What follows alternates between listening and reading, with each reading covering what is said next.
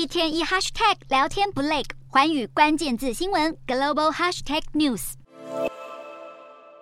北韩官媒十二日的报道，金正恩已在十日搭乘金氏家族专用的绿皮装甲列车出发前往俄国海参崴，证实金正恩将与俄罗斯总统普丁会面。外界推测，普丁十二至十三日到当地参加东方经济论坛，两位领袖可能会在论坛期间或结束后举行会谈。根据克里姆林宫发言人佩斯科夫的说法，金正恩这趟行程将会是全面性访问，而俄国民众则对盟国领袖来访反应两极。北韩昨日才完成建国七十五周年的纪念活动，活动当天，中国代表团应邀参与，但会上却不见俄方官员。外界猜测，这可能是因为俄国与北韩想把焦点放在领导人峰会上。另外，根据白宫的说法，美国情资显示，这次普丁、金正恩恐怕会谈及武器交易，因为北韩正寻对俄国出售武器，扩大合作机会。对此，美国国务院已在十二日的记者会上警告北韩，如果一意孤行，将会受到进一步的制裁。自从七月，俄国国防部长肖伊古参加北韩战胜七十周年纪念活动，俄国、北韩持续进行双边对话，而外界也推测，在两国都受到国际孤立的情况下，可能会借此强强化双边军事合作。